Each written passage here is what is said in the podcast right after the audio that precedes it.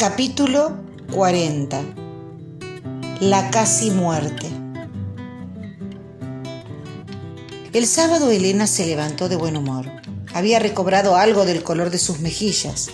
Me convenció de que realmente había estado enferma y que ya se sentía mejor. Era un día horrible, gris y frío, especial para la nostalgia. Me iba a ver de figurillas para mantener el buen ánimo de mi amiga.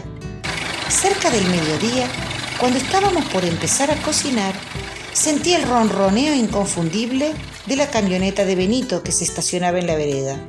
Corrí a abrir la puerta y fui a saludarlo más efusiva que nunca porque ya lo estaba extrañando.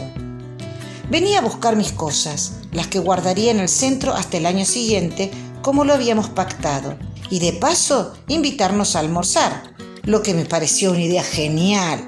Mientras nos preparábamos, Benito fue cargando la caja con mi vajilla, el bran metal y algunos paquetes con cosas que no necesitaría en Buenos Aires y resultaban incómodas para trasladar. En un momento había pensado en dejarle los libros, pero siempre los estaba consultando.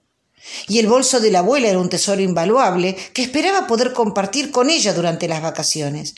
Preguntarle por qué guardó cada cosa, cómo había vivido durante ese tiempo, su análisis social y político de esos sucesos que había guardado celosamente, así que preferí llevarlos conmigo, aunque fueran pesados. Una vez que estuvo todo listo, partimos hacia el centro. Cuando llegamos, la primera que salió a recibirnos fue María Inés, que corrió a saludarnos. Desde que vivía con ellos, la nenita estaba radiante, el cabello brilloso y sin piojos, las manos, las uñas, toda ella limpia y perfumada. Pasamos una tarde de charlas, cantos y juegos. Cuando terminaba el día, las nubes se abrieron y el atardecer quedó a la intemperie. Cristina esta vez no viajaría conmigo. Ella regresaría en la camioneta con Benito. Nos despedimos sin nostalgia. Seguramente nos encontraríamos en Buenos Aires para ir al cine o visitarnos para conocer nuestras familias de las que nos habíamos hablado tanto. Disfrutando el aroma de la tierra mojada, Elena y yo emprendimos a pie nuestro regreso. Esa noche fue mágica. Elena había recuperado la alegría y le dimos rienda suelta a nuestra imaginación. Planeamos lo que haríamos el año siguiente en nuestra casa. Íbamos a pintar, poner adornos, cortinas, floreros, cuadros y esto y aquello y lo demás allá. Cuando nos fuimos a dormir estábamos satisfechas, como dos nenas, después de jugar durante horas a la casita. Al día siguiente, después de ir a misa, reuní a mis chicos de catecismo y acordamos que en septiembre nos volveríamos a encontrar. Cuando me acerqué para despedirme del cura, Lisandro se ofreció a venir a buscarnos el viernes y acercarnos con los bártulos a tomar el micro. Le agradecí muchísimo. No se me había ocurrido imaginar esa caminata con todas nuestras cosas. Me había olvidado de que ahí en Milla no había taxis ni remises y la solidaridad de los que tenían auto era la única solución. Lunes. Ensayo y preparativos en la escuela para el acto del 25 de mayo y el cierre del ciclo lectivo. Disfraces, danzas, decoración, todos trabajando, maestras y alumnos a veces atropellándonos, divertidos sin parar. Gabriela, Mirta, Elena, Yolanda, Adela y yo nos habíamos transformado en un equipo alegre, dinámico y solidario. Susana se mantenía aislada en el salón, con sus alumnos, y casi no participaba en las actividades. Igualmente ninguna le insistía para que se sume, ya que solía contagiar su mal humor. Esa tarde volví sola a la casa. Elena había decidido quedarse a terminar con el trabajo administrativo y yo tenía la urgencia de armar las galeras de mis patriotas de tercer grado. Golpearon la puerta. Recostado en el marco, con los ojos y la nariz enrojecidos, Álvaro me miró desafiante. Entró sin que yo le diga, empujándome al pasar. Estaba asustada pero no lo demostré. Cerré la puerta y lo invité a sentarse. Le ofrecí un café, tenía olor a alcohol. Me sentía en peligro. Un frío eléctrico empezó en mi estómago y me recorrió el cuerpo. No se sentó.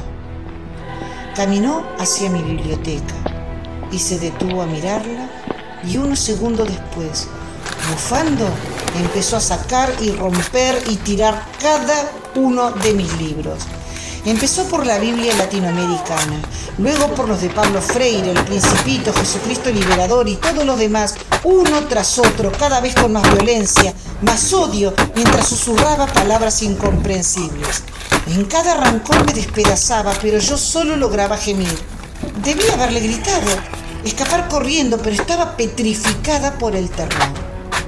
Afuera, el rodar de un carro, las risas de los chicos y el motor de la bomba de agua sonaban indiferentes, haciéndome sentir el desamparo más absoluto.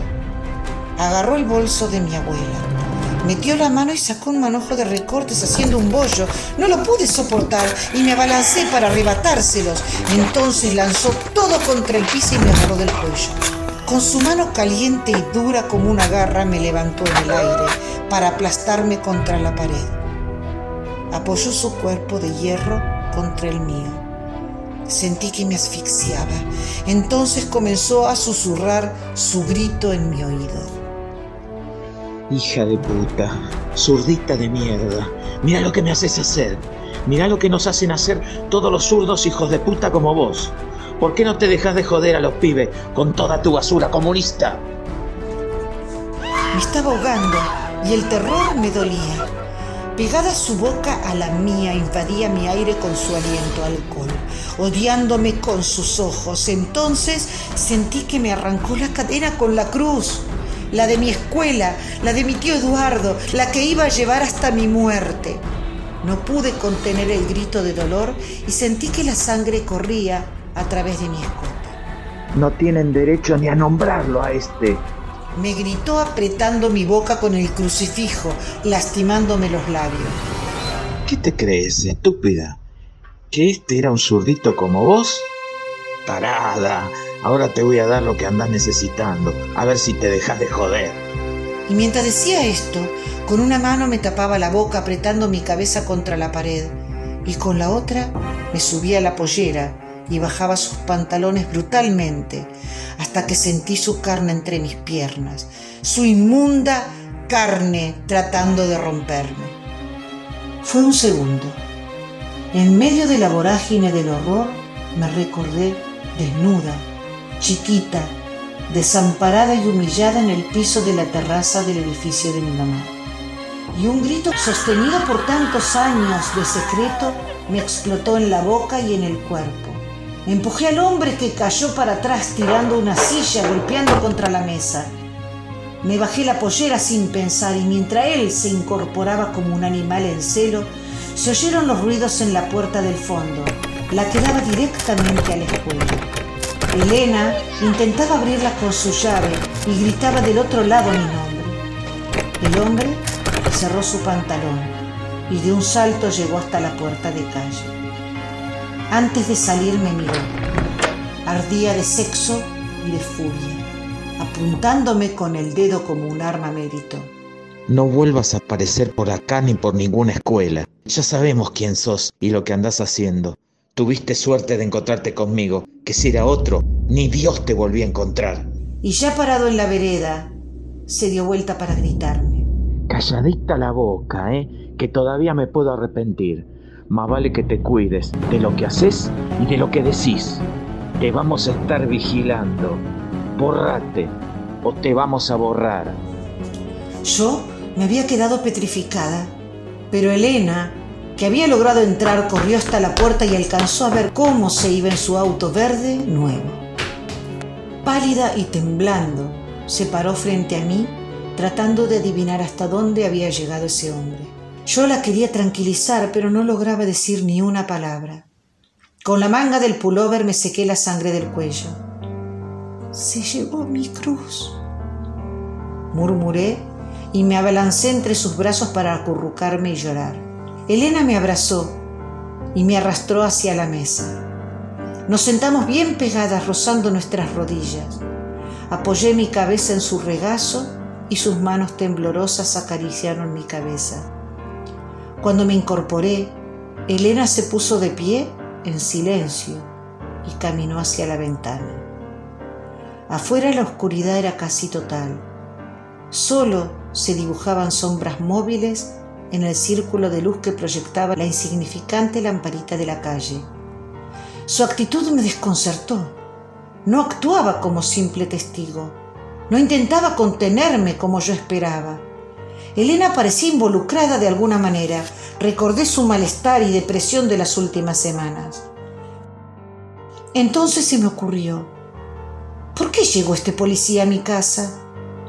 Y un horror diferente me erizó el estómago. No podía ser. ¿Qué pasa, Elena? ¿Tienes algo para decirme? Elena se dio vuelta y mirándome a los ojos comenzó a hablar. A comienzos de mayo, Susana me entregó una denuncia que tuve que elevar a la inspectora. El papel decía que vos sos subversiva y usás el aula para adoctrinar a los alumnos. Se acercó a mí para tomarme de las manos. Salté. Me alejé de ella como de una aparición. ¿Y vos te lo creíste? ¿Vos pensás que yo soy... No, Marita, no. Tenés que creerme. Me respondió y se arrojó para abrazarme. Mi furia se apaciguó y la cobijé contra mi pecho. Perdóname, Marita, por favor. No. Perdóname, por favor. Imploró y se tambaleó a punto de desfallecer.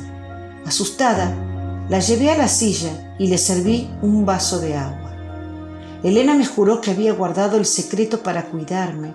Había pensado que si yo me enteraba, podría cambiar de actitud con el riesgo de despertar sospechas. Estaba segura de que si alguien me venía a investigar, comprendería lo absurdo de la denuncia. Jamás había imaginado este desenlace. Por un momento olvidé mi dolor ante el de ella. Traté de consolarla, le dije que entendía su decisión que no tenía culpa de nada. Ella también era víctima de la mierda que nos estaba pasando. Nos sentamos nuevamente. Le ofrecí un té, pero no quiso. Un silencio aterrador se metió entre nosotras. No encontramos más palabras para decirnos. Por más que intentábamos justificar lo que había sucedido, algo definitivamente se había roto entre nosotras. Ella se levantó lentamente y caminó para encerrarse en su cuarto. Yo necesitaba salir corriendo. Quería contarle a Benito o a Lisandro, pero tenía tanto miedo de encontrarme con ese hombre que me encerré en mi cuarto y me metí en la cama deseando no haber nacido. Cuando lograba silenciar mi llanto, escuchaba los sollozos de Elena a través de las puertas cerradas, pero no podía consolarla, no tenía con qué. A la mañana siguiente, cerca de las ocho, Elena entró tímidamente en mi cuarto para despertarme. Yo no había logrado dormir. Estaba afiebrada y había vomitado varias veces durante la noche, así que le dije que no iría a la escuela. Fue mi primera inasistencia. Seguí dando vueltas en la cama, a veces llorando, otras insultando, pero en ningún momento pude rezar. A las 11 de la mañana me levanté pensando en mis alumnos. Era lo único que me importaba. Terminé los disfraces y me fui a dar clases en el turno tarde. Los necesitaba como nunca. Ellos eran mi única certeza.